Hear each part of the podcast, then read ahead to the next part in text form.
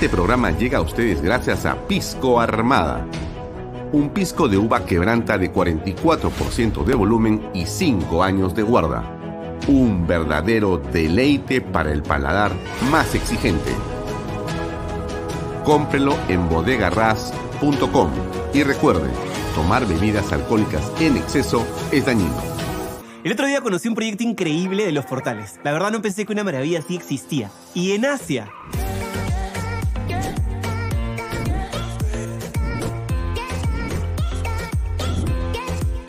Pero como todo lo bueno siempre se acaba rápido, acompáñenme para que todos ustedes aprovechen esta gran oportunidad de adquirir su terreno y vivir la experiencia Monte Alto.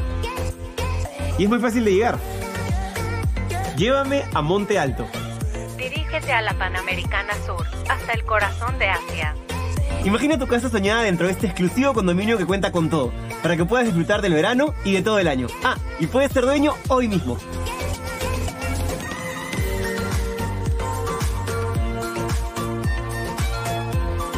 Todo es increíble. Es como estar de vacaciones en el paraíso. Es perfecto para estar en familia. El proyecto lo tiene todo. Increíbles piscinas, laguna, ruta de trekking, zona de parrilla, juegos para niños, canchas deportivas de fútbol, tenis, frontón, clubhouse, ciclovías, extensas áreas verdes y cerca a las mejores playas. Y lo mejor de todo es que está con unos preciazos irrepetibles, con solo 39.990 dólares al contado o con cuotas mensuales desde 548 dólares. Estos precios no los vas a volver a encontrar, para que puedas comprar tu terreno y construir la casa que siempre quisiste o si no, como una gran inversión. Lo mejor es que tu dinero se va a ir multiplicando. Estamos en los últimos días de estos grandes descuentos. Aprovecha hoy mismo, que no te ganen. Además, la ubicación tiene mucho valor. Estamos a un paso del Boulevard de Asia. Es una gran ventaja ya que tienes todo muy cerca, como restaurantes de primer nivel, tiendas exclusivas, clínicas y supermercados. Uno de los grandes beneficios es que desde el día siguiente de tu firma puedes hacer uso de las instalaciones del condominio. Y chicos, ¿cómo se sienten? Ha sido amor a primera vista, como si estuviéramos de vacaciones. Entonces está comprobadísimo. Monte Alto es lo que siempre soñaste. Empieza a vivir las vacaciones de tu vida al mejor precio. Disfruta con tu familia de todo lo que te ofrece Monte Alto. Visítanos hoy en nuestra sala de ventas y no pierdas esta gran oportunidad que no se repetirá. Estamos ubicados en el Boulevard de Asia, a la altura del kilómetro 97.5 de la Panamericana Sur. Y aprovecha las grandes ofertas por tu visita.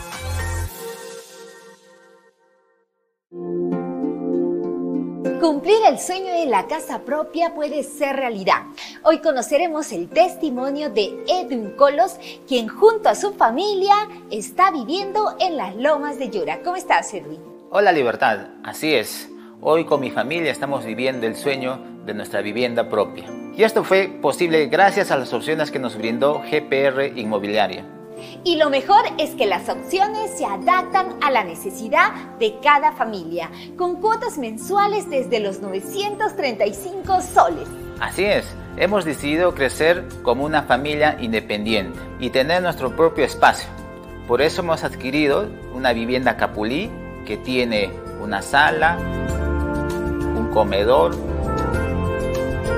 una cocina, dos dormitorios y área para estacionamiento. Tenemos una sorpresa con nuevas facilidades bancarias a través del nuevo programa de crédito Ahorro Vivienda del BBVA Tu Palabra Basta. Con solo firmar una declaración jurada. Así es que acércate hoy mismo y compra tu departamento o casa. ¿Qué es un éxito para ti? ¿Qué ser un éxito? Maestría de Vida es un evento presencial en el Centro de Convenciones de Lima el 18 de marzo, donde conversaremos a profundidad sobre todos estos temas. Así que te espero el sábado 18 de marzo para inspirarte a tomar acción. Adquiere tus entradas en teleticket.com. Nos vemos.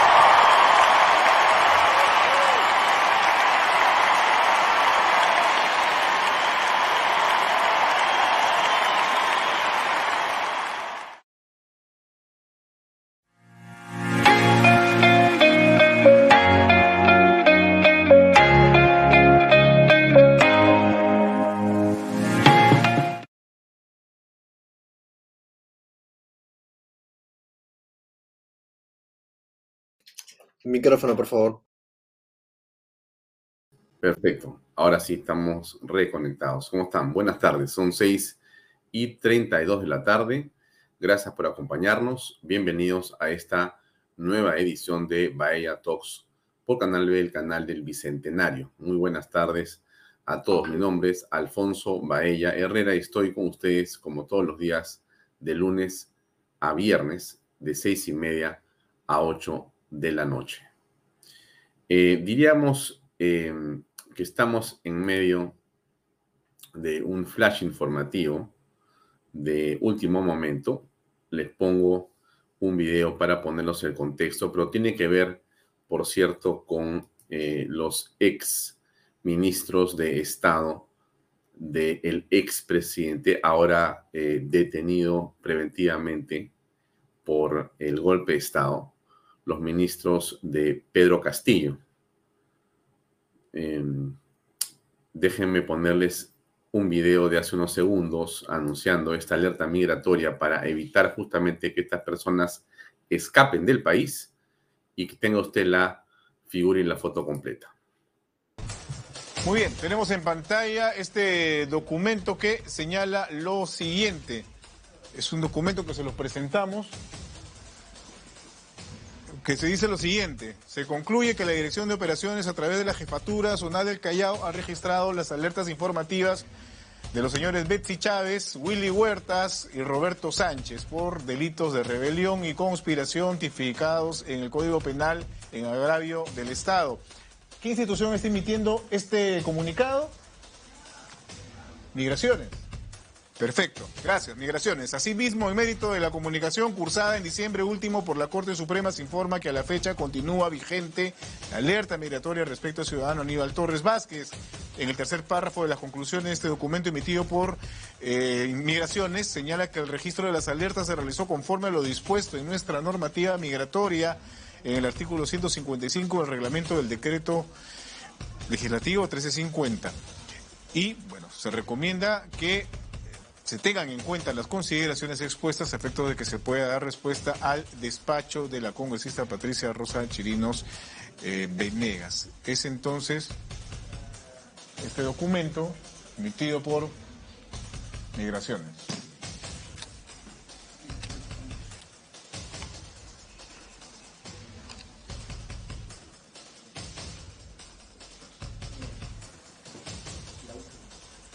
Déjenme poner viendo algunos extractos adicionales.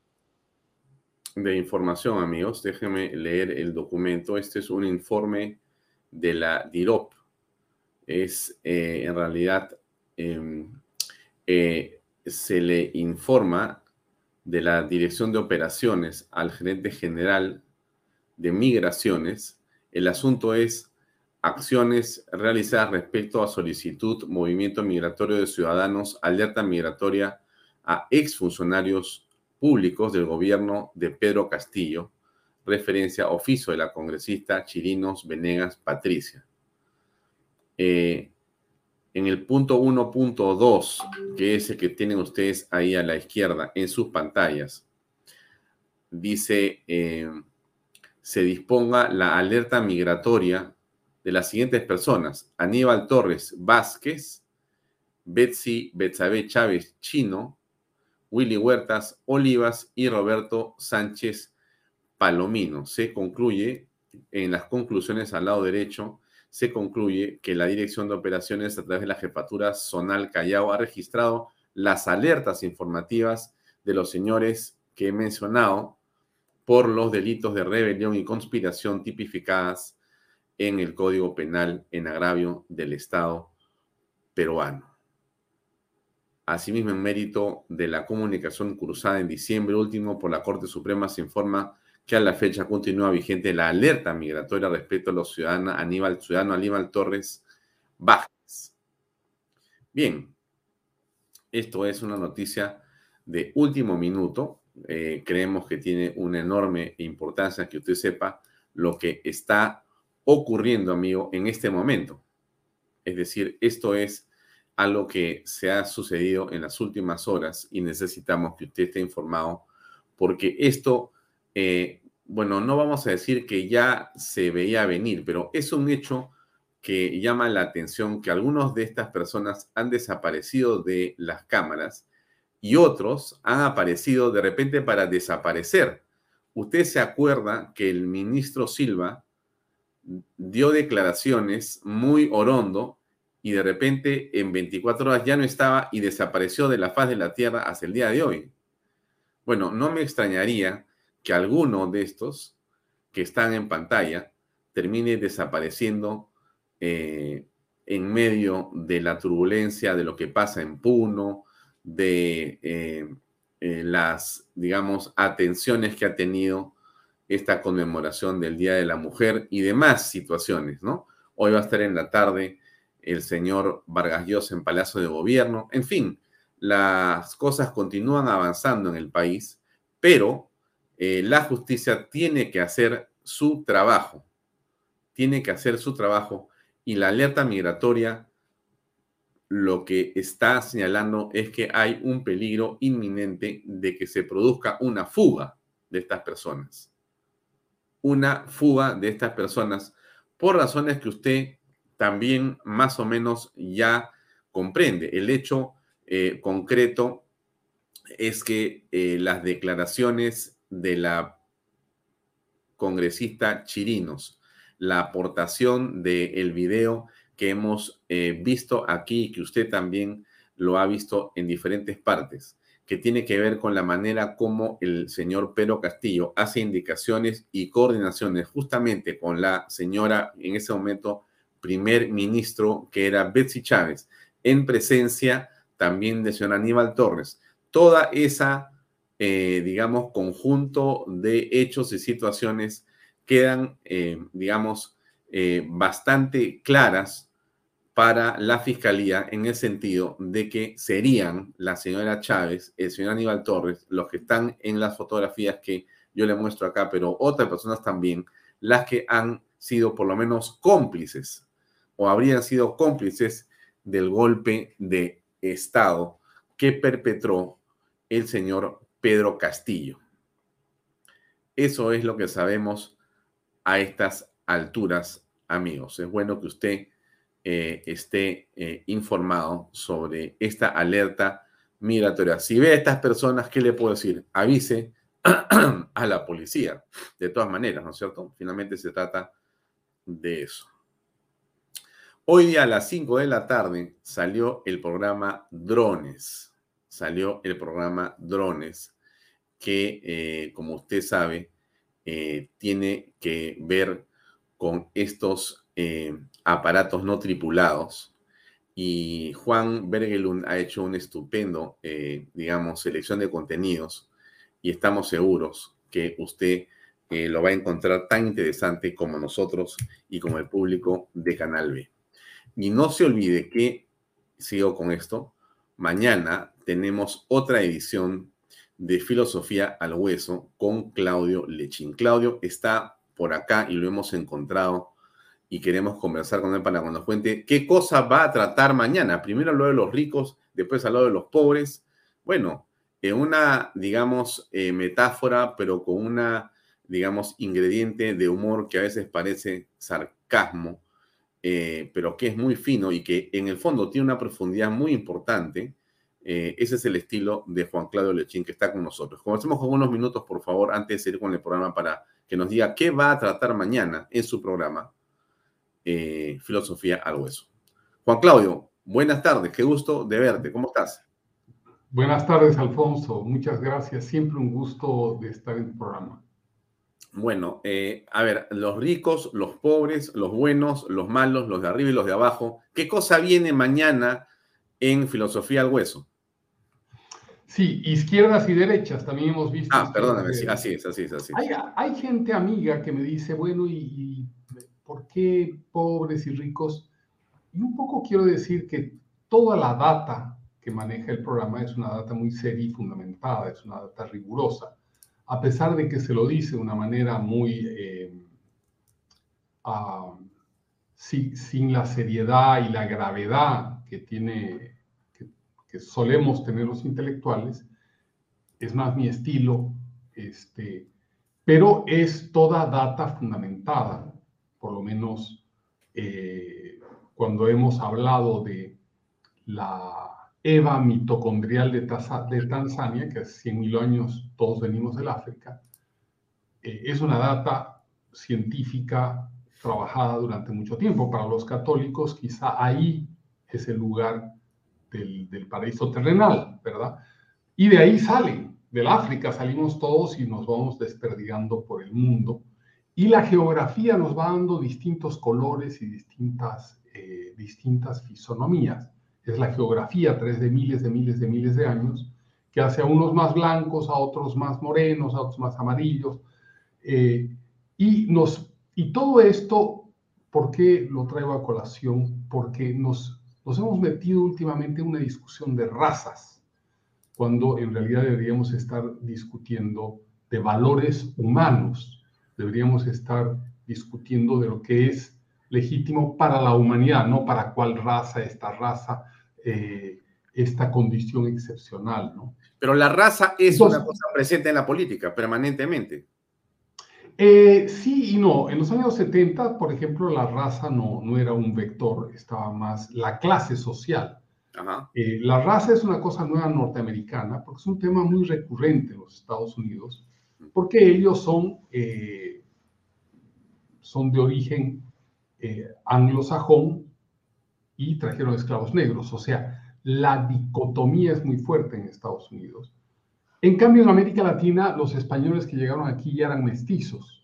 Ya había pasado el mundo árabe 500 años, y habían de todos colores. Ya habían habido alemanes también. Los visigodos llegaron a Toledo en el siglo VI. Entonces, es, es otra la fisonomía de, nuestro, de nuestra estructura sobre esa discusión, ¿no? Podemos poner un clip de 50 segundos, un segundo, por favor, para comentarlo, Iván. Sí, sí, sí, cómo no.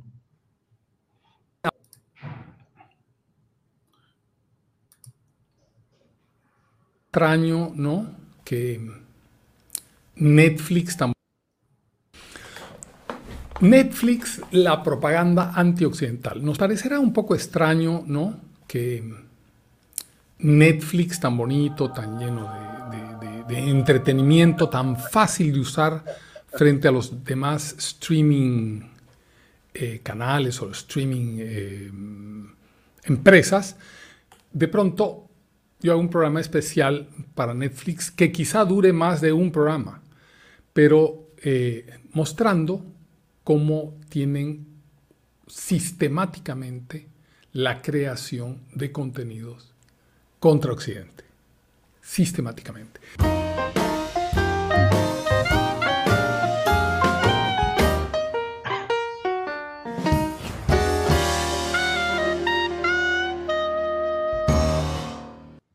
bueno, esto es una revelación. Mira, eh, yo, yo he estado viendo hace mucho tiempo Netflix. A mí me gusta el streaming en general porque me gusta el cine desde muy chico. Yo recuerdo que aquí en Lima, cuando vivía de niño, vi en el cine Alcázar siete veces La Fiesta Inolvidable. Entonces me la aprendí de memoria. ya cuando salió el cassette y el cassette le daba una y otra vez para ver lo mismo. Y mi mujer, cuando me casé, no me soportaba porque yo estaba viendo por quinceava vez una, una, película. Entonces, me gusta mucho el, eh, el, streaming moderno, pero poco a poco he ido descubriendo que Netflix tiene un componente muy alto de... de una, una pregunta, ¿tienes algo, ¿tienes algo contra la fiesta inolvidable? No, no. Vaya, porque tú sabes que de casualidad el domingo o el sábado me la encontré y me la vi completa, por supuesto, ¿no? Este, bueno, mi señora me, miraba que yo me reía y me decía, ¿cómo puedes ver eso y reírte? Me dice, ¿no? Y yo realmente me arrastraba de risa porque me acordaba de muchas cosas. Este, y bueno, la película a mí este, siempre me ha parecido una de las obras de arte de Peter Seller, ¿no? Una, una obra magistral, realmente. Bueno, entonces, ¿qué pasa con, con, con La fiesta inolvidable? ¿Qué pasa con estas películas? Y, antes de avanzar a la fiesta inolvidable, no nos olvidemos que el nombre era Jurundi V. Bakshi. ¿Te acuerdas? Ah, eh, claro, este, este actor que es realmente el Peter Seller, ¿no? Sí. Y que es perseguido por este productor de cine. Pero eh, bueno, No, nada, solamente para decirte que yo veo eh, cine o streaming desde muy niño mucho, o sea, mucho lo mismo. O sea, puedo ver La fiesta inolvidable a los 12 años siete veces, puedo ver Los Intocables 30 veces.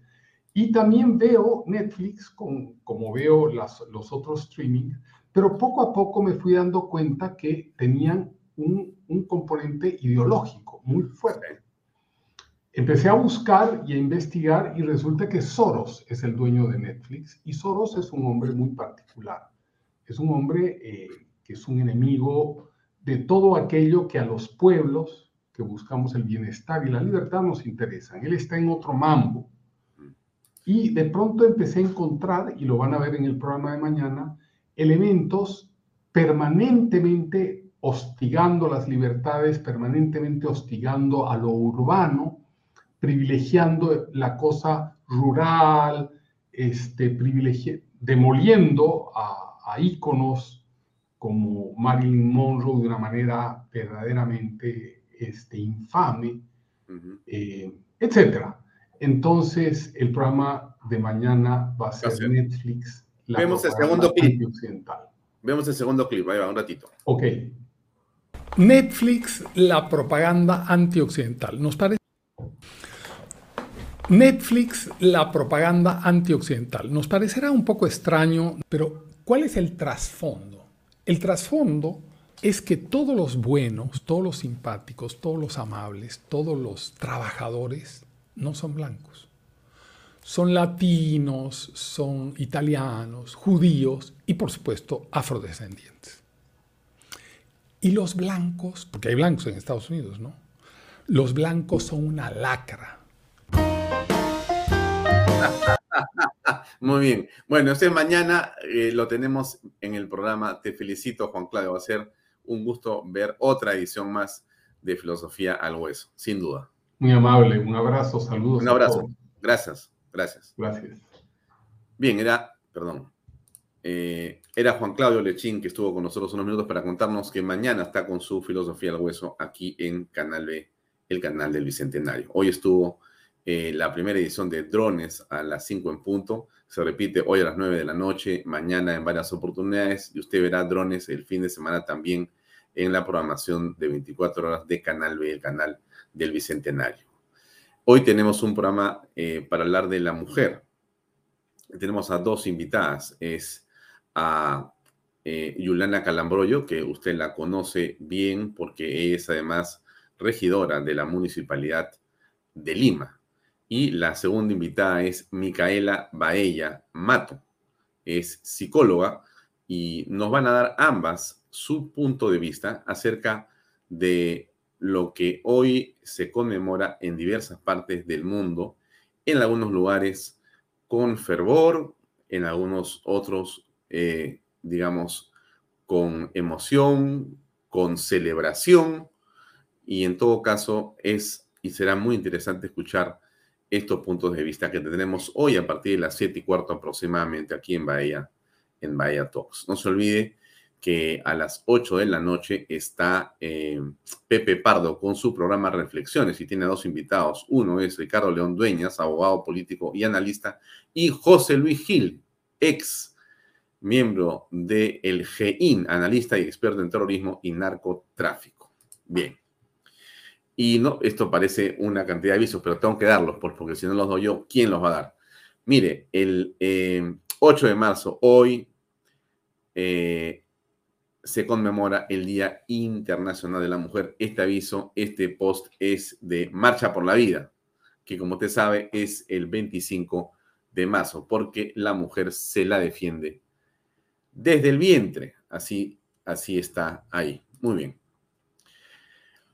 pero intentó interceptar las comunicaciones de los congresistas, de los fiscales, de periodistas y demás. Pedro Castillo. Realmente este, eh, digamos, personaje de la política peruana, por llamarlo de alguna manera, eh, todavía nos va a acompañar seguramente varias décadas. Así que acostúmbrese usted al estilo del señor Pedro Castillo, un estilo eh, soterrado, un estilo traicionero, un estilo como el de todos los demagogos, hipócrita y cínico al extremo.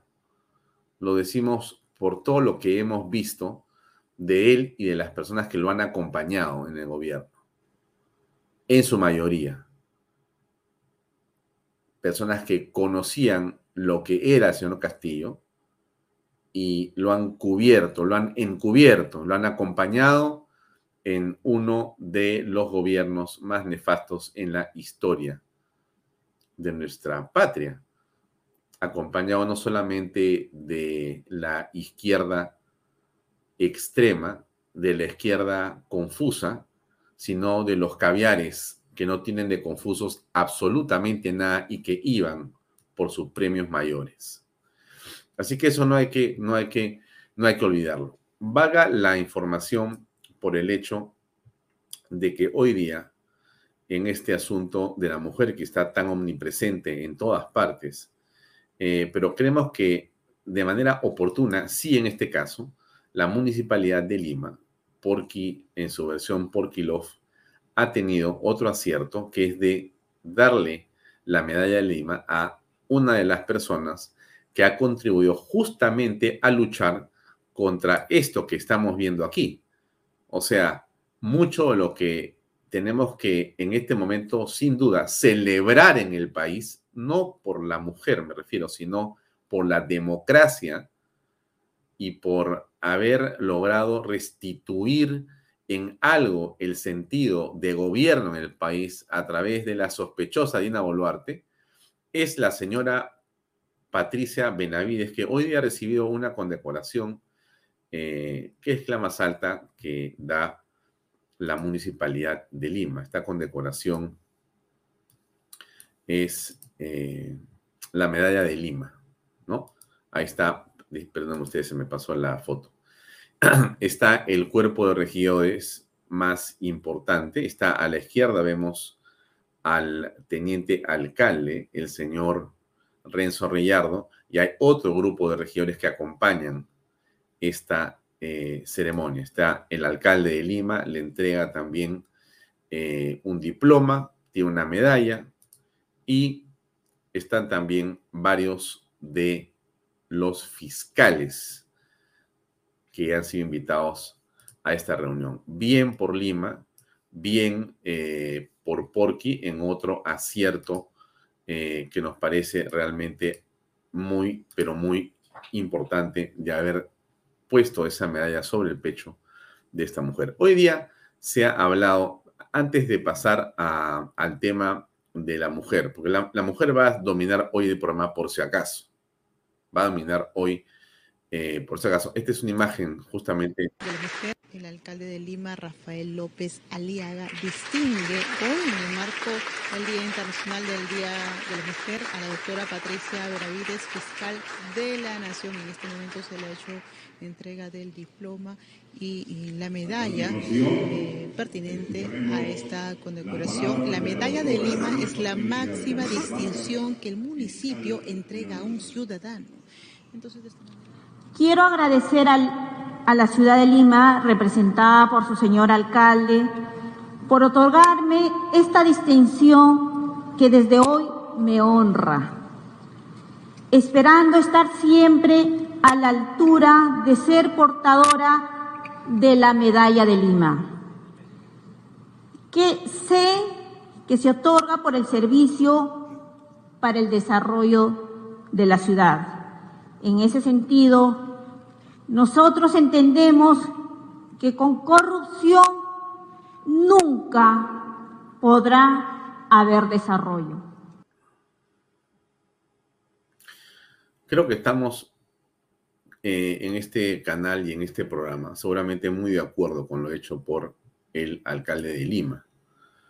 Usted me imagino que comparte eh, lo que es el reconocimiento a esta mujer que como lo decíamos ayer, la valentía no viene del poderoso. No, la valentía viene a veces del osado, eh, del aterrorizado, más bien, ¿no es cierto? Porque esa valentía a veces surge de circunstancias en las cuales la persona eh, tiene tanto terror que realiza un acto que podría parecer una locura o una irresponsabilidad en el sentido de enfrentarse a fuerzas mayores y que todos ven como una valentía, ¿no es cierto? Finalmente termina siendo un acto valeroso. Pero finalmente eso es lo que tiene el valor. El valor de la señora Patricia Benavides eh, es que se ha enfrentado a un gobierno que tenía y tiene aún un poder gigantesco, que no es el poder formal, que ya es enorme de ser un, digamos, ejecutivo en plena acción con ministros desplegados y con presupuestos millonarios y con servicios de inteligencia que, como hemos sabido a estas alturas, tenían como objetivo no solamente conocer lo que hacía la señora fiscal de la nación, sino liquidarla. Sino que este poder que llegó el 28 de julio de manera absolutamente irresponsable al Ejecutivo, con ayuda de medios de comunicación, de opinólogos irresponsables y un montón de gente que en algún momento se hará la lista para justamente no olvidarlos, también ha estado premunido y apoyado por mafias, mafias de la peor estofa en el país, la mafia de los mineros ilegales, la mafia del narcotráfico, la mafia específicamente del terrorismo, Sendero Luminoso, Movadef y demás especies. Las mafias de los países extranjeros, cuyo principal cabecilla es Evo Morales y compañía. Y toda esa orquesta de mafias diversas que pululan en torno a los poderes cuando llegan y cuando estos son permeables o corruptos, como era el caso del señor Castillo. Entonces, a esa mafia elefantiásica y gigantesca se le enfrentó de manera formal esta mujer que se llama Patricia Benavides en una circunstancia muy difícil y logró defender una posición legal, justa e institucional.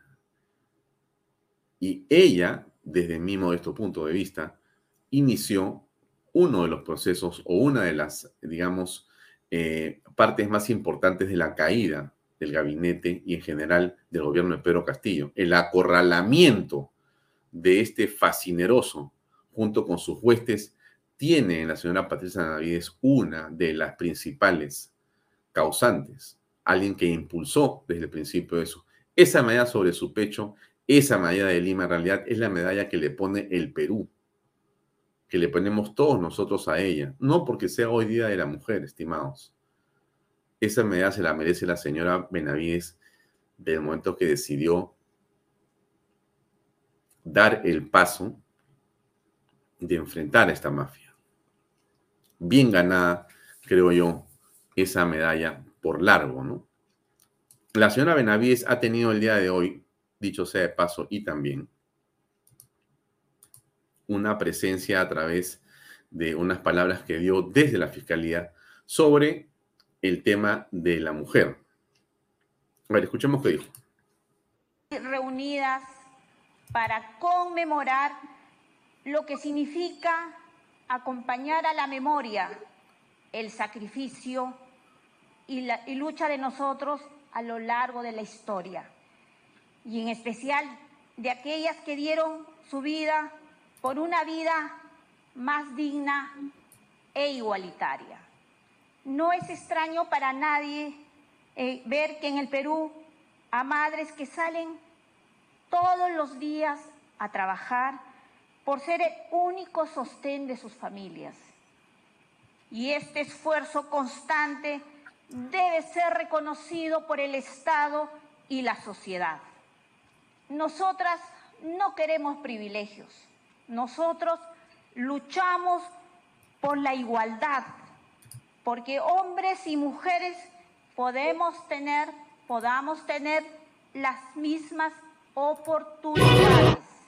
Soy la quinta mujer que en democracia ejerce la dignidad de ser fiscal de la nación. Por ello, también renuevo mi compromiso con la erradicación de la discriminación y violencia de género. y desde el Ministerio Público redoblaremos nuestros esfuerzos porque ningún crimen en contra de mujeres quede impune. Bien, esas son las palabras de la doctora Patricia Benavides, que dijo al respecto de la mujer el presidente del Poder Judicial. También dijo lo suyo. El que presido reconoce la labor de todas las mujeres del Perú.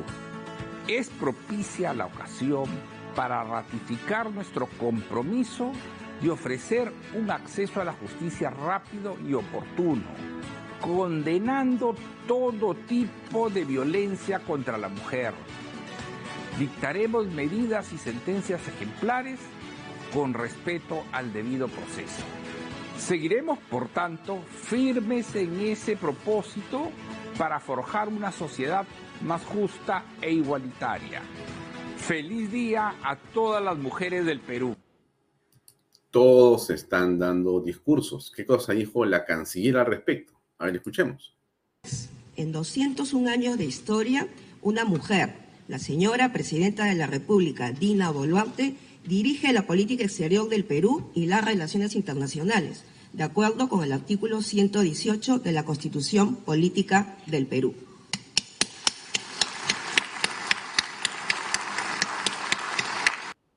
Mm.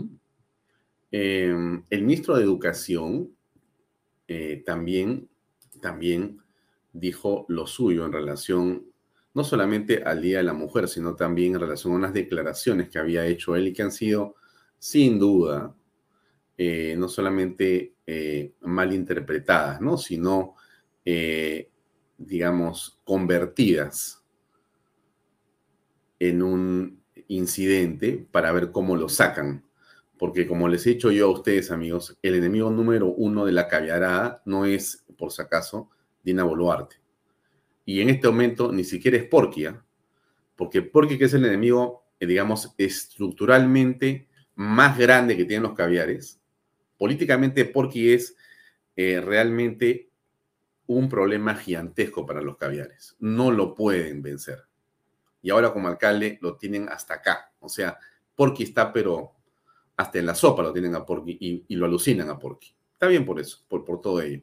Pero quien se ha convertido en el enemigo de los caviares realmente a morir y tienen la foto puesta en todas sus tacitas y en todos sus espejos desde la mañana es el ministro de Educación. Bueno, esto fue lo que dijo el día de hoy. Especial en que celebramos a la mujer y permítanme reflexionar sobre el importante rol que como madres, esposas, compañeras e hijas, pero principalmente como ejemplo de lucha y compromiso, nos ofrecen todas las mujeres que nos rodean. Quiero dirigirme a cada una de las niñas, jóvenes y adultas de las más de 50 etnias que nos hacen lo que somos, una sola nación firme y feliz por la unión. Necesitamos hacer un esfuerzo especial, porque hoy, en pleno siglo XXI, se sigue aún marginando y discriminando a la mujer. Desde el Ministerio de Educación seguiremos impulsando valores como la tolerancia, la igualdad, el respeto al otro y a la diversidad, tal como está establecido en el currículo nacional.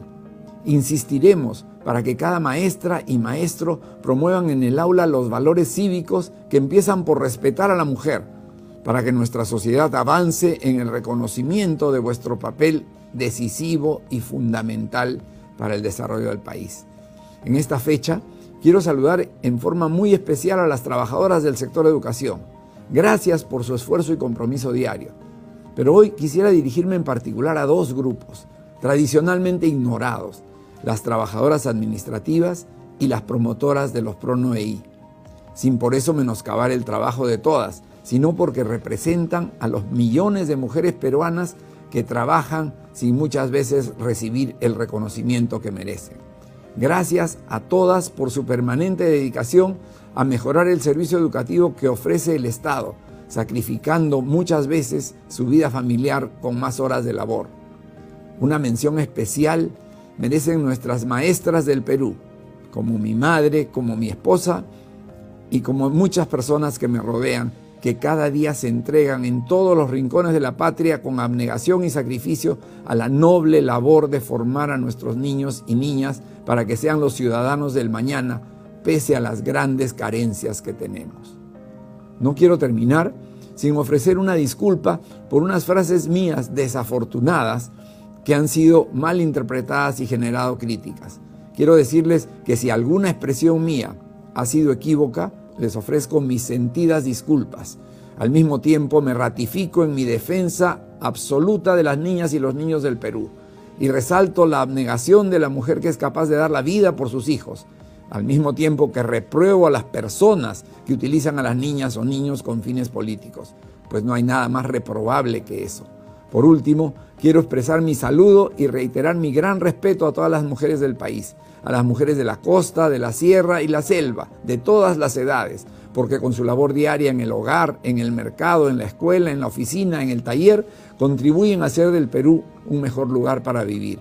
Conmemoremos este Día Internacional de la Mujer asumiendo el compromiso de respetar los derechos humanos de nuestras niñas en especial y de todos los niños en general, y reafirmando que la defensa de la persona humana y su dignidad es el fin supremo de la sociedad y del Estado. Feliz Día Internacional de la Mujer Peruanas. Ministerio de Educación. Vamos a ver si logramos la entrevista con el señor Becerra. Más allá de eso, insisto amigos que el objetivo del caviaraje está en el ministro de Educación. Este hombre, con su actitud y su accionar, que nos parece hasta este momento muy, pero muy importante e interesante para el sector, eh, trae abajo todo este enjambre de personas y conexiones que durante décadas han sumido a la educación en el desastre y caos que hoy tenemos en el país.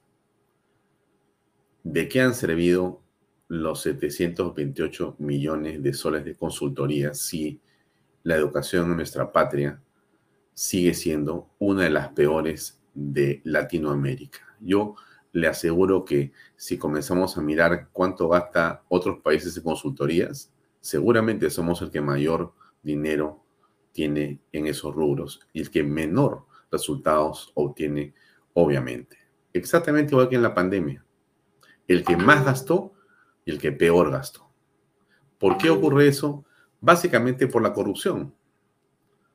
La corrupción es en realidad eh, un eh, más que un cáncer, en realidad es el efecto de algo que no hacemos bien en el Perú, que es la educación. La corrupción tiene en la educación que comienza en el hogar, estimados, como lo hemos dicho aquí varias veces, ¿no? No es, y no me refiero a la formación ni en el colegio, ni en las universidades, ni de posgrado, por supuesto. Ya, eh, en realidad, la educación tiene en el hogar el centro más importante de formación. Lo que en la casa no se te enseña va a ser bien difícil, bien difícil que lo logres aprender y va a ser bien doloroso en la vida. En realidad, la gran universidad de nuestras vidas es el hogar. Y los grandes maestros son papá y mamá. Así es. Y eso que yo le digo, necesita tener a un ministro eh, en realidad de educación que tenga esa visión sencilla, simple y no ideologizada. Y creemos que el ministro Becerra podría hacer esa diferencia.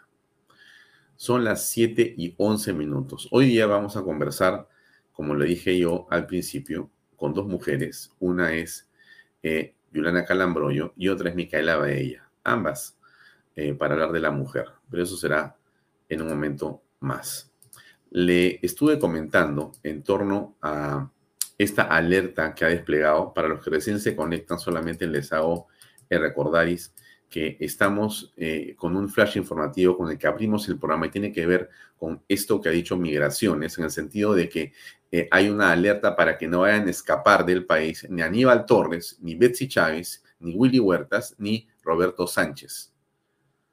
Porque es claro que con la información que se conoce de los últimos días, eh, la inminencia de su, eh, digamos, participación en el golpe de Estado y demás es clarísima y seguramente ameritará acciones de la Fiscalía y la Policía y el Poder Judicial para eh, detenciones preliminares y lo que corresponda hacer. Ahí está la foto de los cuatro que he mencionado, Willy Huertas, Roberto Sánchez, Betsy eh, eh, Chávez y el señor Aníbal Torres.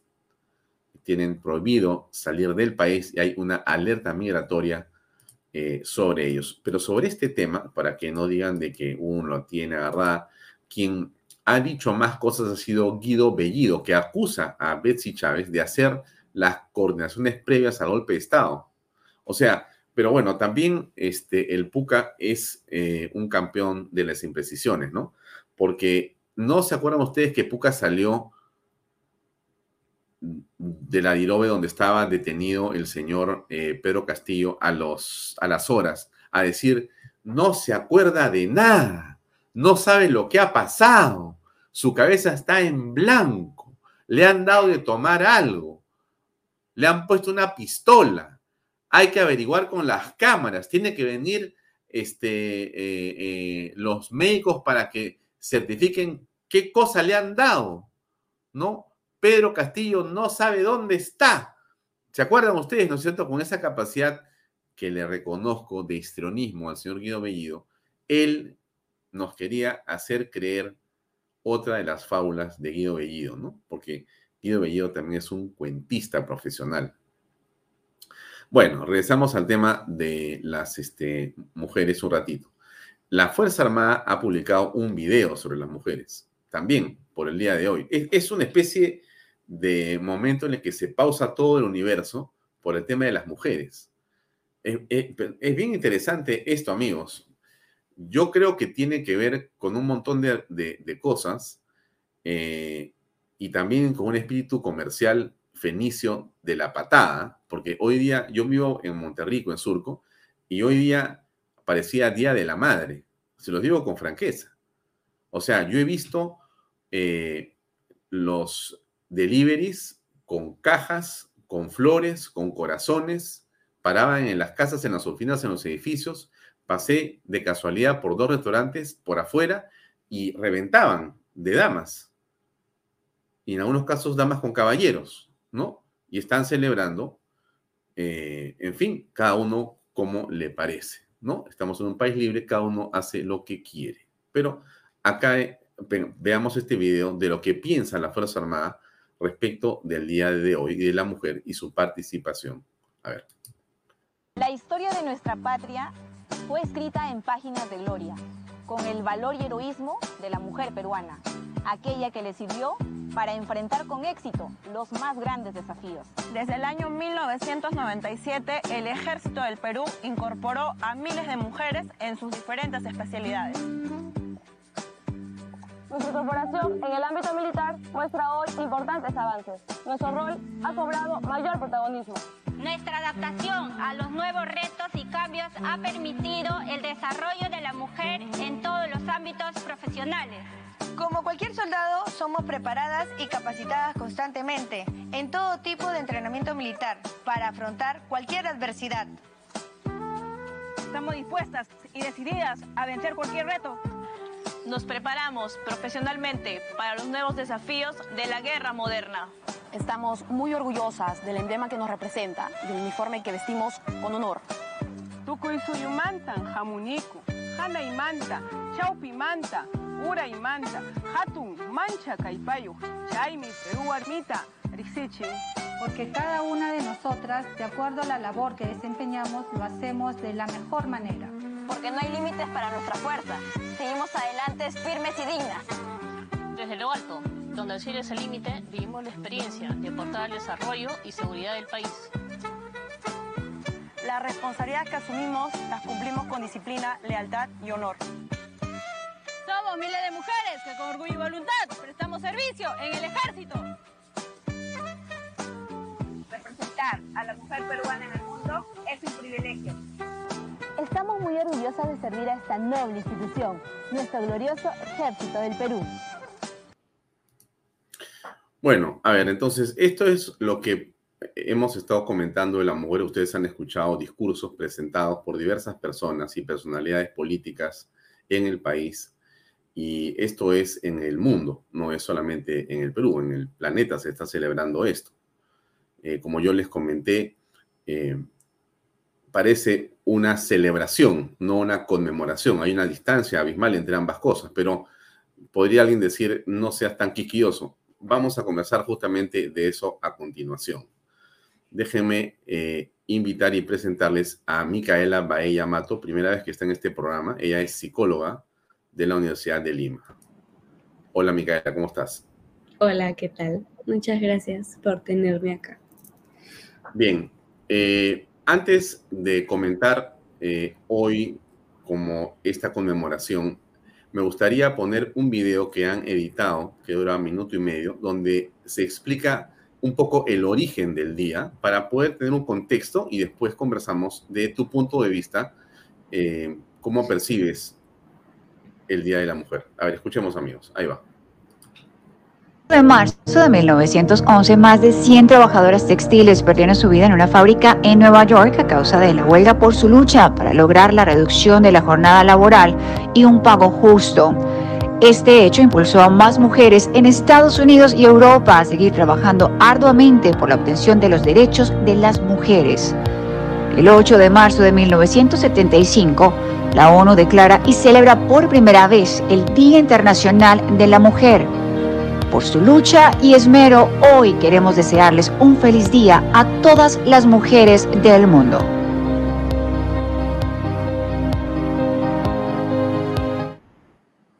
Bien, ese es un punto de vista.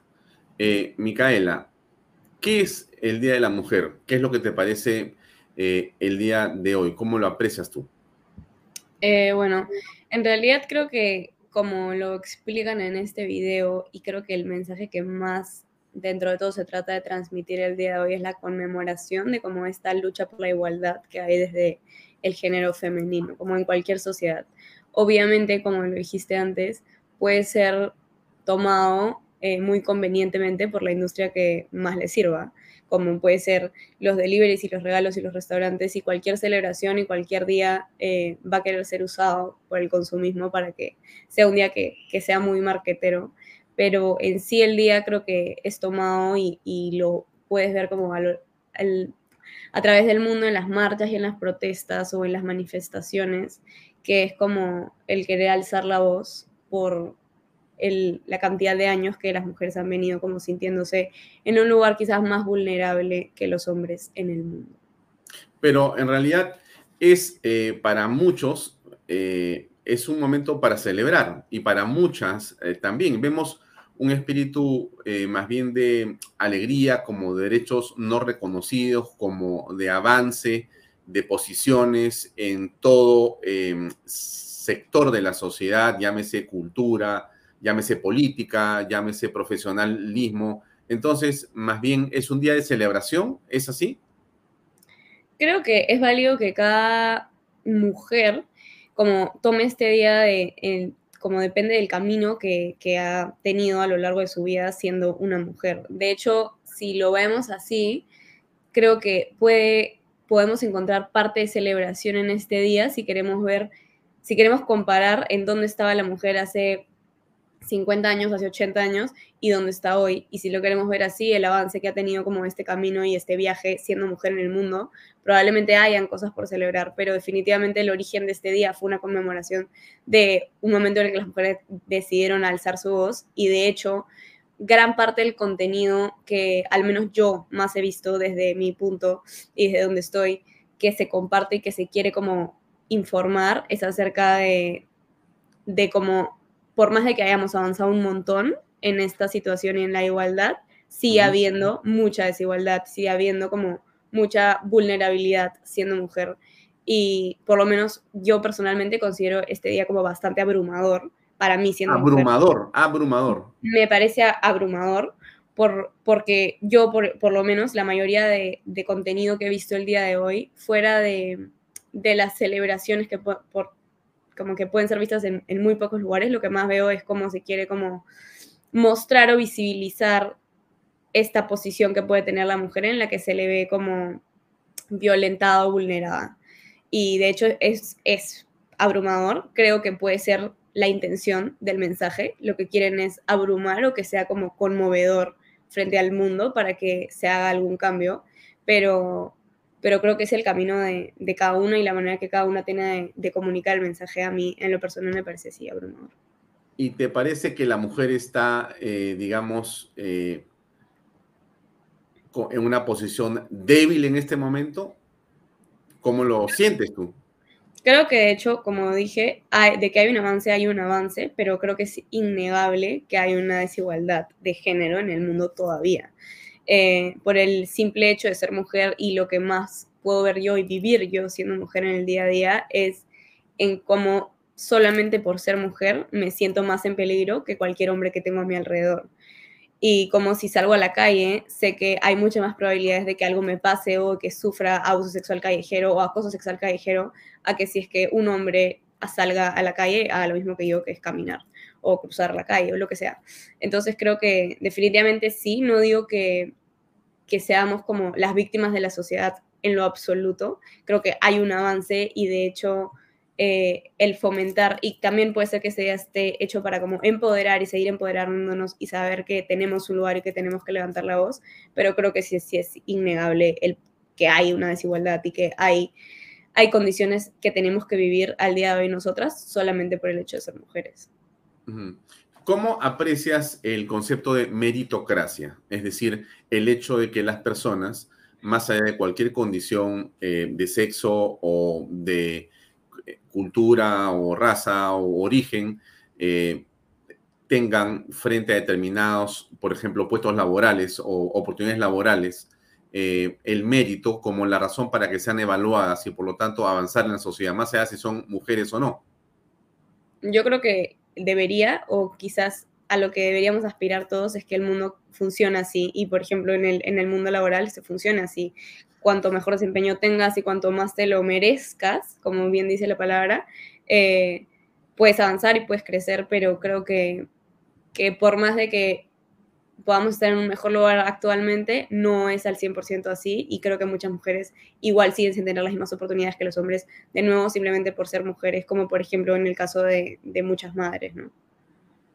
Bueno, que, o sea, ¿tú crees que por ser mamá o eh, puedes tener menos oportunidades laborales? creo que el hecho de que, por ejemplo, los permisos de maternidad eh, sean más largos que los de paternidad, eh, implica que la mujer sea vista como un conflicto dentro de una empresa, ya que si te vas a ausentar durante tres meses, entonces probablemente como no te quieren un puesto más alto o crea que vas a ser menos eficiente o por el hecho de que crea que ya tienes hijos, quizás creo que vas a tener otra distracción u otra responsabilidad aparte de tu trabajo y por eso creo que vas a ser menos eficiente, no necesariamente porque lo seas, sino porque asumo que por ser madre o porque vas a tener un hijo o porque estás embarazada, como va a funcionar así. Y el hombre, quizás por no tener que ausentarse a ser papá, por, por que está visto culturalmente como es el que trabaja, entonces simplemente se cree que va a poder seguir funcionando independientemente de lo que pase en su casa o cuántos hijos tenga o si es que su mujer está embarazada o no. Entonces, ¿tú crees que una eh, empresa eh, podría pensar que porque eh, va a ser embarazada, entonces no le doy un, por ejemplo, incentivo o no mejora su posición dentro de la empresa, ese estímulo o ese aumento, esa mejora no se va a dar porque podría estar embarazada en poco tiempo. Inclusive podría no ser contratada por ser una mujer en edad que puede ser embarazada. Eso, eso es lo que está ocurriendo ahora. Sí, 100%. Creo que se habla, ah, puede ser hasta a veces como en, tono de burla y todo, o en tono de chiste y parece que no es en serio, pero creo que es una realidad al 100% que una mujer por estar embarazada eh, puede tener menos oportunidades o puede ser visto como, puede ser vista como más débil o menos capaz dentro del ámbito laboral. Y de hecho, se ve la desigualdad en el momento en el que te das cuenta que el, como que ese mundo laboral o ese mundo profesional, ese mundo corporativo, como no se va a adaptar a tu embarazo, no se va a adaptar a tus condiciones y tú eres madre simplemente por ser mujer. No, no, o sea, si tú tienes una barriga y te estás, tienes un embarazo es porque eres mujer y el hombre quizás igual es padre, pero no pasa por el mismo proceso como biológico que estás pasando tú. Pero si habláramos de igualdad, hablaríamos que a pesar de que yo tenga la panza y él no, los dos deberíamos estar en las mismas condiciones o tener las mismas posibilidades de poder seguir como siendo igual deficientes o, o teniendo la misma oportunidad, ¿no?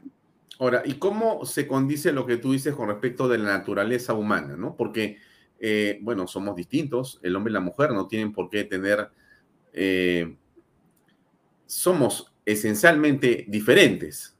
Sí. Y yo no me embarazo, la mujer se embaraza, etcétera, ¿no es cierto? Entonces, eh, ¿cómo ves eso? O sea, claro, definitivamente es como ustedes los hombres no tienen la culpa de no tener la barriga o que, que las mujeres seamos las que nos embaracemos, pero en un mundo en el que haya menos desigualdad, mi barriga no debería ser como una limitante para que yo pueda seguir funcionando. Entonces, un mundo que está como en donde hay más igualdad, debería ser un mundo adaptado a que tú, siendo hombre y con tu naturaleza, y yo siendo mujer con mi naturaleza de madre, podamos funcionar igual. O sea, más allá de las diferencias que existen, lo que me estás eh, afirmando es que la sociedad debería haber logrado que esa igualdad se dé justamente a partir de las desigualdades. Eso es un poco el, discurso. 100%, es que la igualdad, o sea, los hombres y las mujeres no somos iguales, no somos iguales, biológicamente no lo somos y no lo vamos a hacer. Y no tenemos por qué serlo para poder encontrar igualdad en oportunidades, encontrar igualdad como cultural, social, etc. Ya, pero por ejemplo, el permiso de maternidad que es una condición que la mujer tiene por razones obvias, ¿no es cierto? Creo que la legislación le provee, creo que tres meses después del embarazo para que pueda estar eh, eh, básicamente en el cuidado del niño que acaba de nacer. Esa, esa, ese permiso de maternidad debería ser entonces extrapolado también al hombre de alguna manera para que haya igualdad o no, o sea, si, si, si mi esposa tiene tres meses, yo también debería tener tres meses para poder eh, asistir, digamos, eh, en ese proceso donde si la madre es importante, el, el padre también debería ser importante. Eh, ¿Algo así debería ser lo que ocurra? Totalmente, o sea, en función a lo que pasa dentro de un hogar, creo que sí, que sería como más igualitario que el padre pueda ausentarse de su trabajo la misma cantidad de tiempo que la madre. Eh, y por otro lado, en el ámbito como laboral, eso implica que si yo soy mamá, va a pasar lo mismo conmigo que si mi compañero hombre es papá. Y va a ser igual. Como si es que a mí en algún momento, si es que a mí en algún momento en mi situación laboral me pasa algo, no me cuentan con no me cuentan en un proyecto, no me cuentan para un puesto, no me cuentan para un ascenso por ser mamá, entonces se debería ser la misma condición si es que mi compañero hombre no lo cuenta para un proyecto, para un puesto por ser papá. Ya, o sea que eso, digamos, equipararía la situación que hoy día podría verse como una inequidad, ¿no? Como la mujer va a ausentarse, entonces a ella no le des el puesto mejor todavía porque dáselo al hombre que no va a faltar tanto. Eso es algo de lo que dejaría de ocurrir, digamos. Sí. Ya, ahora, ¿y qué pasa, eh, digamos, con los, eh, eh, digamos, la, la condición de la mujer? En el mundo de la, por ejemplo, de la política. ¿Cómo aprecias tú eh, esa competitividad? ¿Lo, aprecias, lo ves porque estás en los medios? ¿Qué opinión te merece el rol que juega, por ejemplo? Hoy tenemos a una presidenta, Dina Boluarte, que es presidente de la República después de, de, siempre, porque nunca hemos tenido una mujer en ese cargo, ¿no es cierto? Lo decía la canciller Gervasi hace unos minutos en el pequeño clip que pusimos. Eh, primera vez en la historia, ¿no?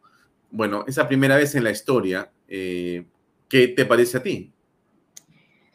Eh, creo que culturalmente, definitivamente, como siempre se ha visto, o se ha visto mucho más a los hombres teniendo como esta posición de liderazgo, y por eso es que culturalmente se va como celebrar o querer aplaudir que una mujer tome esta posición de liderazgo en cualquier lugar, pero claro, ahorita estamos hablando como de un país, entonces en general en la política puede haberse visto como históricamente y no solamente en la, o sea, en la política como en un gobierno democrático, sino también desde las monarquías que siempre son o siempre han sido los hombres mayoritariamente los que tienen como esas posiciones de poder.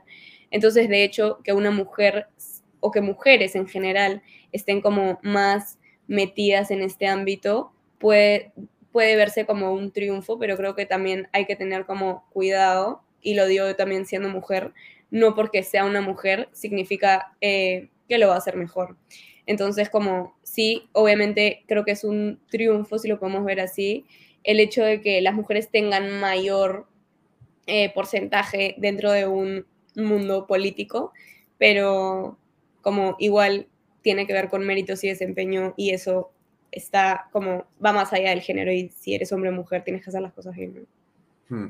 Bien, y las oportunidades en general, digamos, las oportunidades eh, están puestas eh, delante para, para, para todos y existe de parte de los jóvenes un aprecio especial por el tema del emprendimiento. El Perú es un país de emprendedores, entonces, eh, en ese mundo del emprendimiento, ¿tú aprecias también que hay una diferencia o es en realidad de puertas abiertas para cualquiera?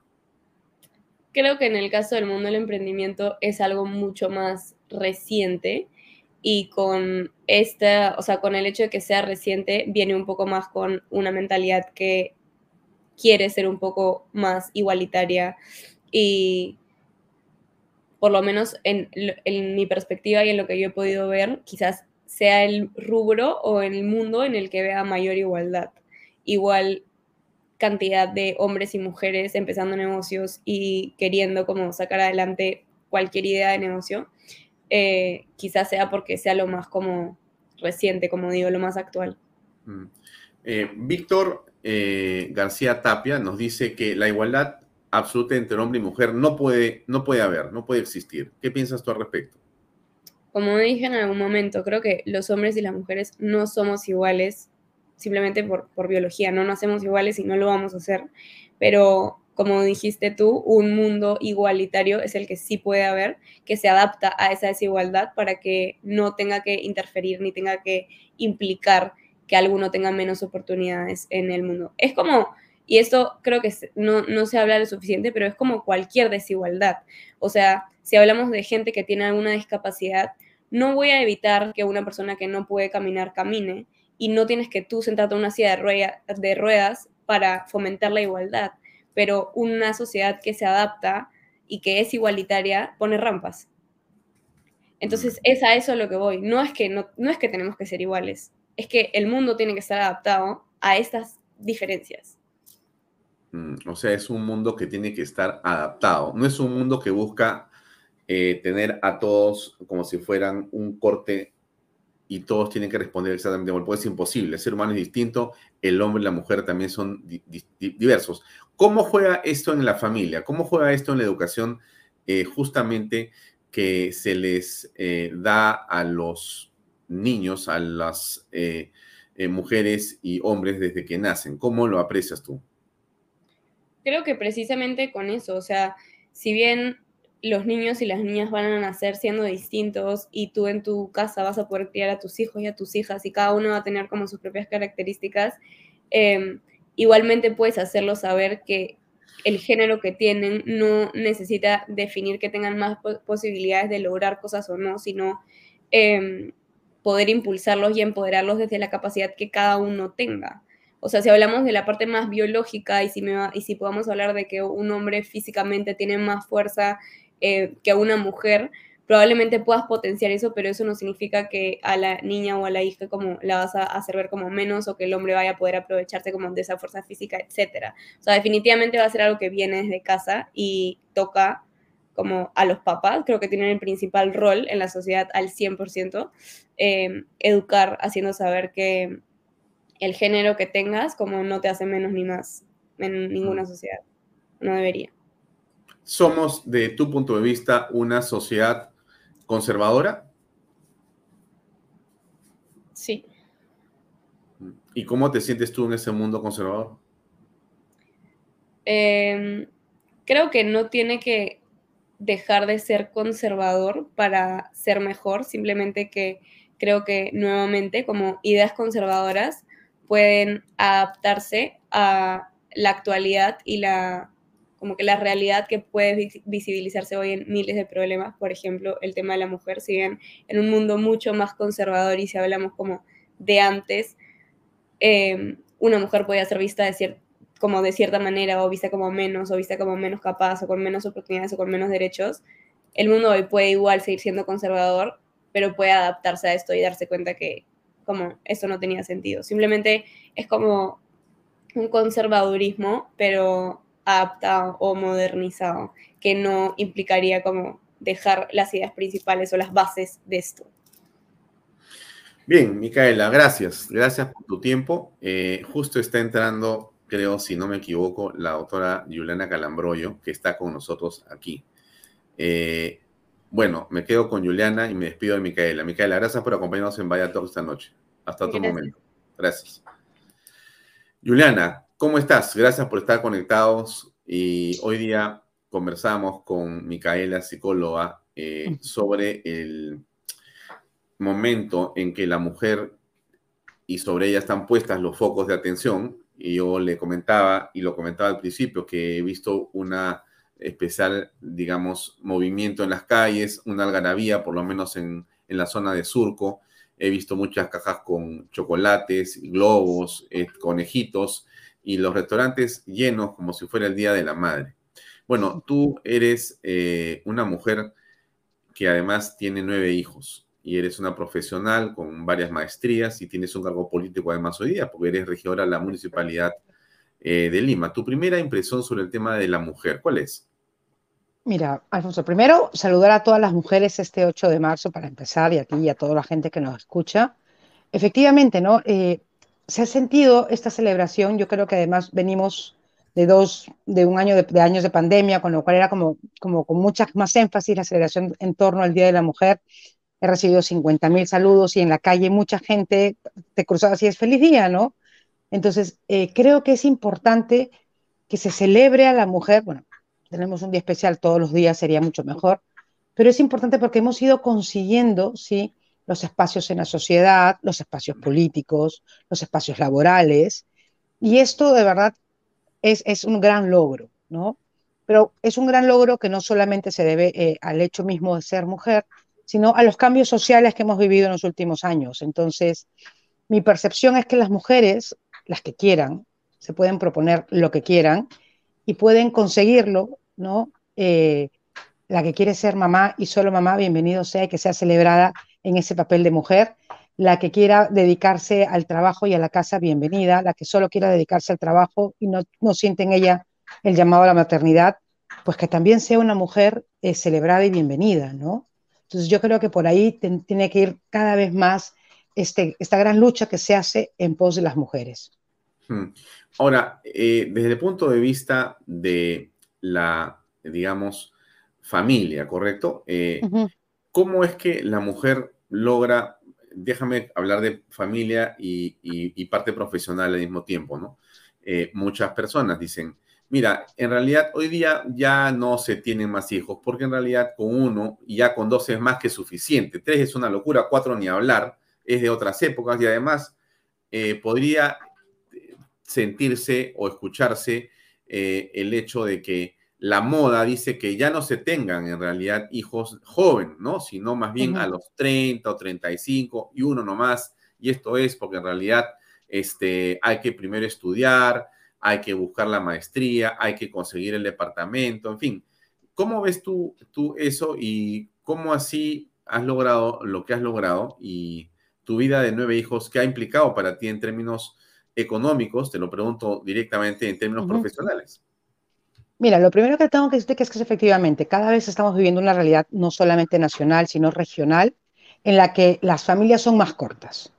Y es un fenómeno bastante complejo porque implica, sí, a, a, mediano, a corto plazo pareciera que no implica nada, pero a mediano plazo y a largo plazo implican muchísimas deficiencias en todo el funcionamiento de la sociedad y lo vemos en sociedades envejecidas en Europa y vemos cómo hay sociedades como las de Europa del Este que están teniendo un enfoque de familia mucho más grande y son sociedades mucho más prósperas que la Europa envejecida de Alemania o de España o de Italia, ¿no? Entonces, se debe a una mala interpretación de la maternidad en general. Hay quien cree que la maternidad y tener hijos es un estorbo o es un freno profesional o, simplemente tener uno o dos para poder darles todo lo que quieran, todo lo que sueñan, todo lo que necesitan. Eh, entonces, es mal entender la maternidad y hay que decirlo claro, las mujeres somos las únicas que podemos ser madres. Entonces, eh, la maternidad es un eh, elemento intrínseco y esencial de ser mujer. Entonces yo creo que tenemos que ir cambiando poco a poco y decirle, sobre todo a las nuevas generaciones, que los hijos no estorban, que los hijos son un motor, ¿no? Yo estoy dando una entrevista contigo, tengo un hijo a la espalda, sí, que además acaba de ingresar a la universidad, eh, y tengo cinco hijos abajo cenando y tengo dos haciendo deporte, eh, entonces yo no he dormido, o sea, tengo nueve hijos. El coste, el coste es el, uno atrás, cinco abajo, dos deporte, pero faltan todavía, faltan. Cinco atrás, dos, sí, una dormida. Ah, una dormida, no escuché la dormida. sí, sí, sí. Entonces, si te das cuenta, en esta vida todo es elegir. Alfonso. O sea, tú tienes que elegir si estudias medicina o, comunicación o periodismo. Tú tienes que elegir si vas a almorzar en casa de lonchera o, vas a almorzar en la calle. O sea, todo es elección. Y elegir implica que dejas de lado algunas cosas. ¿no? Todo lo que es bueno en esta vida implica sacrificios. Eh, yo entiendo que el valor de la vida y la maternidad es un eh, bien ¿sí? intangible con un precio que no se puede pagar. Entonces, hay que elegir, por supuesto. A mí me tocó muchos años eh, dejar en pausa mi carrera profesional, ¿no? Eh, para los que me conocen o los que no me conocen, ¿no? Yo me casé todavía estando en la universidad, eh, terminé la carrera, el bachillerato cuando estaba con dos hijos, la licenciatura embarazada del tercero, la maestría con el cuarto, terminé la, perdón, la maestría con el quinto hijo, terminé la maestría con el sexto, con la, set, con la sexta, con la séptima, con la octava he hecho dos diplomados, entonces sí se puede, pero sí que implica elegir.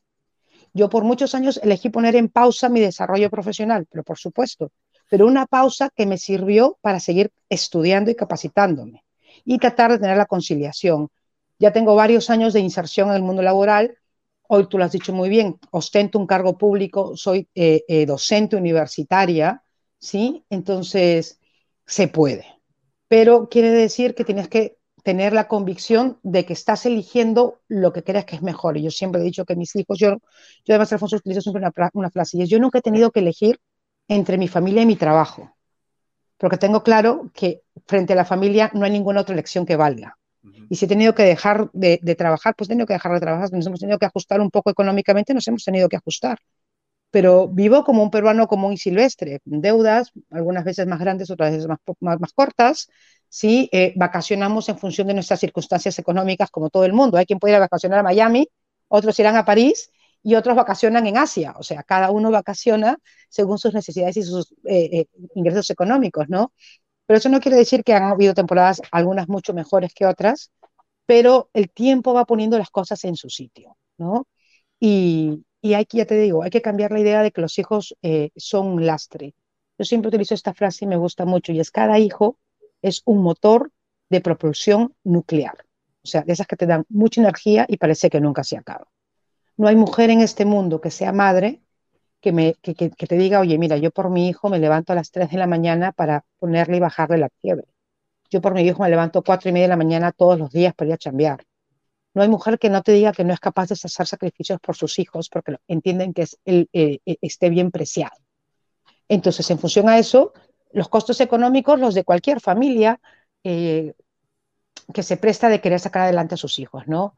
Yo, hemos, mi esposo y yo en, decisiones familiares siempre hemos priorizado, por ejemplo, el tema de la educación frente al tema de la recreación, ¿no? Entonces, si pagar la mejor educación de mi hijo, de mis hijos, implica no salir a cenar o no salir a comer a la calle todos los fines de semana, pues no se sale y se sale para los cumpleaños. Claro, cuando tienes nueve hijos tienes un montón de cumpleaños, pero se van haciendo sacrificios, ¿no?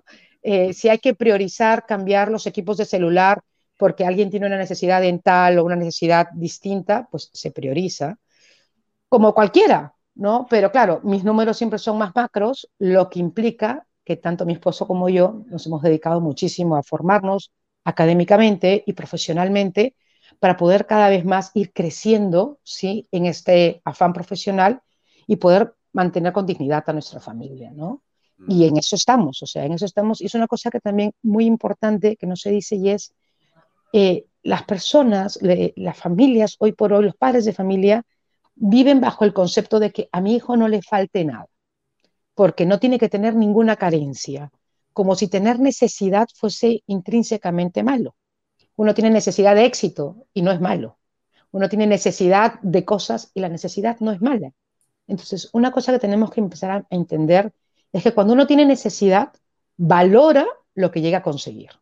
Entonces, de aquello que necesitan tus hijos, tenemos que proveerle un poquitito menos, un poquitito menos. Y esto que falta, pedirles a ellos que se esfuercen y que conjuntamente se logre, para que valoren personalmente el esfuerzo que se tiene para tener las cosas. ¿no? O sea, mira, mamá, eh, quiero que me compres, no sé, eh, un par de zapatillas, ¿no? Pero no las zapatillas, o sea, un par de zapatillas específico para el básquet. Bueno, hijo, o sea, esto sale de nuestro presupuesto. Ya, pero yo te ayudo, ¿no? Entonces, perfecto. Entonces tienes que hacer alguna labor en, en el hogar que implique que yo pueda ir ahorrando unos centavos y que tú también puedas, de alguna manera, colaborar en eso que, que es tu necesidad mamá, que vamos a ir con los chicos porque es, no sé, hemos salido de, exámenes y nos vamos a ir a comer unas pizzas. Genial, pero claro, cada uno tiene que aportar. Entonces, perfecto, mira, lava el carro esta quincena y los 30 soles que le pago al señor que viene a lavar el carro, pues no se lo voy a pagar a él, te lo voy a dar a ti. Y entonces él tiene esa necesidad de recreación, pero se la solventa. Entonces, se hace responsable y valoran muchísimo más, valoran muchísimo más que las cosas no caen de los manzanos, ¿no? Y que hay que trabajar para conseguirlas. Hay otra parte importante que es la mujer en la política. Me has hablado un poco de lo que es ser madre combinado con el profesionalismo que hoy día todos queremos siempre tener y mejorar, los sacrificios que la familia tiene que pasar para justamente llegar a objetivos eh, en común, pero entramos a la parte política. ¿No es cierto? La mujer en la política, ¿cómo la aprecias tú? Has sido candidata al eh, Congreso de la República, pero también eh, ahora eres, mejor dicho, regidora en la municipalidad de Lima por Renovación Popular y estás, digamos, en el partido de Rafael López Aliaga. ¿Cómo aprecias eh, la labor de la mujer en la política? Mira, la mujer allí donde aparece enriquece y suma. Eso hay que tenerlo súper claro. Aportamos muchísimo. ¿Sí? Lo hemos hecho además a lo largo y ancho de la historia. Eh, en este siglo con mucho más protagonismo, al menos eso parece. Lo que pasa es que no se sabe igual con mucha precisión la historia, pero las mujeres siempre hemos estado allí y en decisiones políticas también. Pero es verdad eh, que hoy por hoy yo pienso que las mujeres que quieren hacer política tienen que proponérselo y tienen que buscar los espacios, ¿sí? Hay la percepción de que las mujeres somos muy blandas, de que las mujeres no tenemos como la capacidad para tomar decisiones fuertes. Y yo creo que esa es una percepción errónea y que poco a poco se va eh, desterrando. Si bien es cierto, hay ciertos aportes como por ejemplo la paridad y la alternancia en las listas electorales, pero vemos que eso es una herramienta que al final no funciona y es totalmente ideológica, porque no porque tengas 50 mujeres en la lista van a tener 50% eh, por ciento de, de eh, personas en el poder siendo mujeres, ¿no? Porque la política como cualquier actividad, necesita una preparación profesional también detrás. Hay que tener, además, los dotes para hacer el arte de la política. La política, por un lado, es ciencia, pero por otro lado es arte. No solo hay que conocer la política, sino saber gestionarla. Y las mujeres allí en el arte, yo creo que tenemos muchísimas más herramientas naturales, ¿no? La percepción, ¿no? La persuasión, el buscar muchos consensos. Solemos ser eh, mucho más eh, prestas a consensuar que a enfrentarse entonces, esto ayuda muchísimo en nuestra labor política. Creo que, eh, Renovación Popular, además, yo he entrado en la política con la aparición del Partido Celeste, porque es el partido que terminó de englobar lo que yo buscaba en la política, ¿sí? Y creo además que la política necesita de gente que piense en el bien común y de gente que realmente apueste por ella, porque no hay espacios vacíos. Y, y allí, en el espacio del político que tú no ocupas, lo normal es que lo ocupe alguien y a veces pues esa persona no necesariamente es la adecuada o la mejor para conducir el Estado y para tomar decisiones después, ¿no? Y yo creo que eso ha pasado muchísimo. Gente muy buena y muy capaz se ha ido alejando de la política pensando que es sucia, que es corrupta, que no es lo mejor. Yo creo y soy una convencida de que espacios políticos hay, que la gente buena puede estar y que las mujeres podemos aportar muchísimo. Pero no es fácil, ¿sí? No es fácil porque implica tiempo, eh, implica eh, capacitarse, capacitarse de por medio, implica hacer sacrificios. O sea, uno quisiera estar en su casa, pero porque es viernes, pero hay consejo municipal, entonces hay que irse al consejo municipal y no puedes irte a, la playa el viernes por la tarde noche porque tienes que cumplir con tus obligaciones, porque para eso has sido electa, ¿no? Para servir. Entonces, y eso es otra cosa que también es importante eh, comentar, ¿no? los cargos políticos no son premios, son cargas. Son cargas que pesan en los hombros, son responsabilidad. Hay cientos de miles de personas que han votado por ti y que están esperando que tu actuar sea consecuente, que cumplas aquello que dijiste y que trabajes por ellos y que los representes realmente, ¿no? Mm. Entonces, allí también hay una gran, gran carga. La última parte de esta conversación me gustaría preguntarte por la marcha por la vida. Este, eh, ¿Y por qué? Porque tú eres parte de ese colectivo. Entiendo que sumas eh, históricamente en el esfuerzo porque eh, se marche el día 25 de marzo. ¿Qué cosa pasa el 25 de marzo? ¿Por qué se habla de la marcha por la vida en esa oportunidad? ¿Qué tiene que ver el niño por nacer en todo esto? Mira, gracias por la pregunta, porque además es una cosa súper interesante. Eh, el 25 de marzo se celebra o se conmemora el Día del Niño por Nacer por una ley que tenemos vigente en el Perú, la ley 27654, aprobada ya hace más de 20 años. Entonces, eh, es importante darle eh, relevancia al niño por nacer, ¿sí? Y hay que ser cuidadosos, sobre todo en los tiempos en los que parece que la vida es instrumentalizada, no tiene valor, ¿no? que es descartable. Y no lo es. Y, el concebido es sujeto de derecho en cuanto le favorece, lo dice la Constitución. Y entonces, en ese esfuerzo tenemos ya muchos años la sociedad civil organizándonos para tratar de salir todos los 25 de marzo. ¿no? Hemos tenido el parón de, pandemia el año pasado, no tuvimos la marcha como tal, tuvimos un festivida en La Molina y estuvimos allí todo un día celebrando al niño por nacer. Este año, que es sábado 25 de marzo, vamos a salir de nuevo a las calles vamos a festejar la vida. O sea, Marcha por la Vida es un movimiento que lo que quiere es festejar y poner en valor la vida. Claro, la vida del niño por nacer, pero no la única vida, sino la vida desde el momento de la concepción hasta su muerte natural, porque toda y cada vida importa. Pero están prohibidas las marchas en Lima. Eh, están prohibidas las marchas, sobre todo en el centro histórico, ¿no? Hay un estado, hay eh, se puede marchar cuando son pacíficamente y cuando lo que salimos es a celebrar la vida. ¿Sí? Marcha por la vida a... no es una protesta. No es una protesta, es un festejo. Y además, históricamente hemos congregado más de un millón de personas, 850 mil personas aproximadamente. Entonces, quiere decir, es la marcha además más eh, multitudinaria que ha tenido el Perú. ¿Cuáles son los incidentes? Ninguno. ¿no? no hay daño a la propiedad privada, no hay heridas personales ni materiales, porque se sale con el ánimo de festejar, de festejar porque la vida, como además eh, nuestro, nuestro, lema de este año es, la vida lo es todo, ¿no? Entonces, la vida lo es todo, no puedes tener ni derecho a la libertad, ni derechos, no sé, a, la propiedad, ni, derecho a nada si no tienes la vida. y, la vida lo es todo, es darse, es vivir, es disfrutar, es tener familia, es tener trabajo, es tener paz en estos tiempos tan complejos y convulsos políticamente también. Entonces, es darle este espacio a Lima, al Perú, para celebrar juntos, ¿no? Para celebrar la vida. Esto va a ser el 25 de marzo, sábado 25 de marzo. Sábado 25 de marzo. 3 de la tarde, 2 de la tarde, 3 de la tarde. 2, 3 de la tarde, sí, vamos a concentrarnos en Avenida Brasil. Estamos teniendo todavía algunos impases para definir del todo las rutas, pero la próxima semana vamos a salir con toda la información de rutas, lugares, concentraciones, estrados, programas. Lo que yo sí les pido a todos los que nos están viendo es separen la tarde del sábado 25 de marzo, vayan con los amigos, vayan con la familia, vayan con los hijos, vayan con los abuelos, vayan con los tíos, vayan con, la mancha con la que se juega fulbito, o sea, vayan todos a celebrar la vida, ¿no? Juntos, juntos que somos una sociedad eh, que celebra la vida, o sea, Perú es un bastión en defensa de la vida y lo ha sido históricamente y lo seguiremos siendo. creo firmemente que mientras sigamos teniendo esta cohesión nacional, el Perú es más grande que todos sus problemas y el Perú va a salir siempre adelante y la forma de salir adelante es pues siendo peruanos y teniendo más peruanitos. Y la única forma pues, es defender la vida, eso está clarísimo. Muy bien.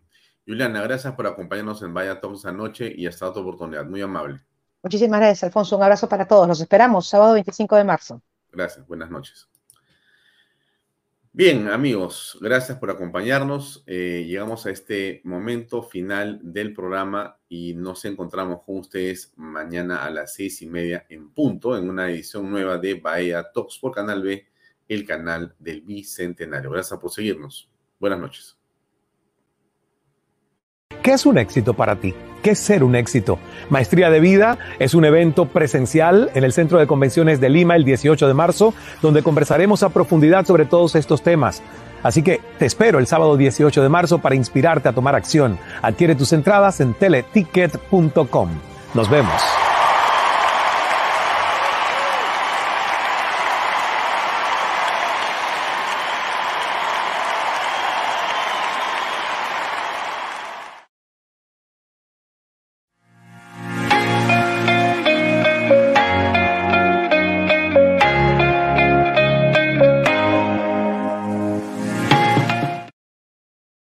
Este programa llega a ustedes gracias a Pisco Armada. Un pisco de uva quebranta de 44% de volumen y 5 años de guarda. Un verdadero deleite para el paladar más exigente. Cómprelo en bodegarras.com y recuerde, tomar bebidas alcohólicas en exceso es dañino. El otro día conocí un proyecto increíble de los portales. La verdad no pensé que una maravilla así existía. Y en Asia.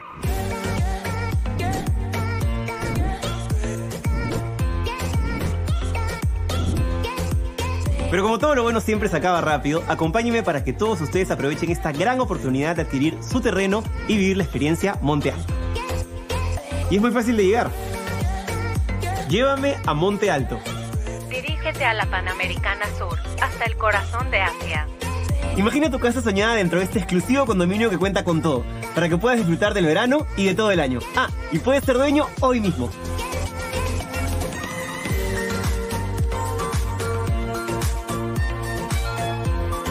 Todo es increíble. Es como estar de vacaciones en el paraíso. Es perfecto para estar en familia. El proyecto lo tiene todo.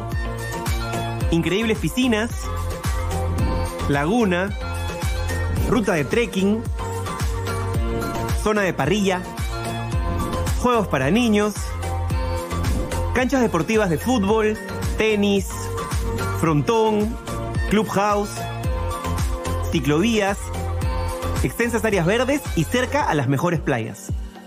Y lo mejor de todo es que está con unos preciazos irrepetibles, con solo 39.990 dólares al contado o con cuotas mensuales desde 548 dólares. Estos precios no los vas a volver a encontrar, para que puedas comprar tu terreno y construir la casa que siempre quisiste o si no, como una gran inversión. Lo mejor es que tu dinero se va a ir multiplicando. Estamos en los últimos días de estos grandes descuentos. Aprovecha hoy mismo, que no te ganen. Además, la ubicación tiene mucho valor. Estamos a un paso del Boulevard de Asia.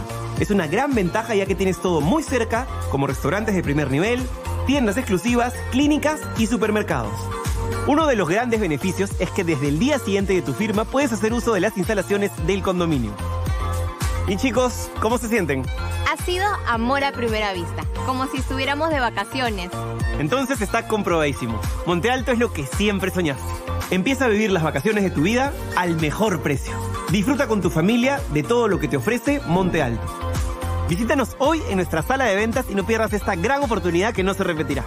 Estamos ubicados en el Boulevard de Asia, a la altura del kilómetro 97.5 de la Panamericana Sur. Y aprovecha las grandes ofertas por tu visita.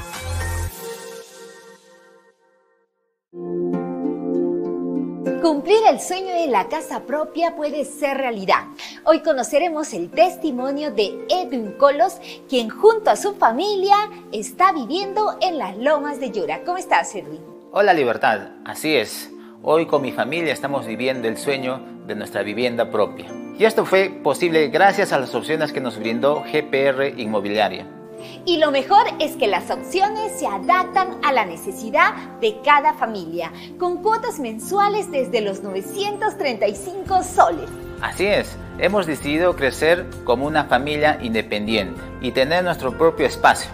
Por eso hemos adquirido una vivienda Capulí que tiene una sala, un comedor, una cocina, dos dormitorios área para estacionamiento. Tenemos una sorpresa con nuevas facilidades bancarias. a través del nuevo programa de crédito Ahorro Vivienda del BBVA Tu Palabra Basta. Con solo firmar una declaración jurada. Así es que acércate hoy mismo y compra tu departamento o casa.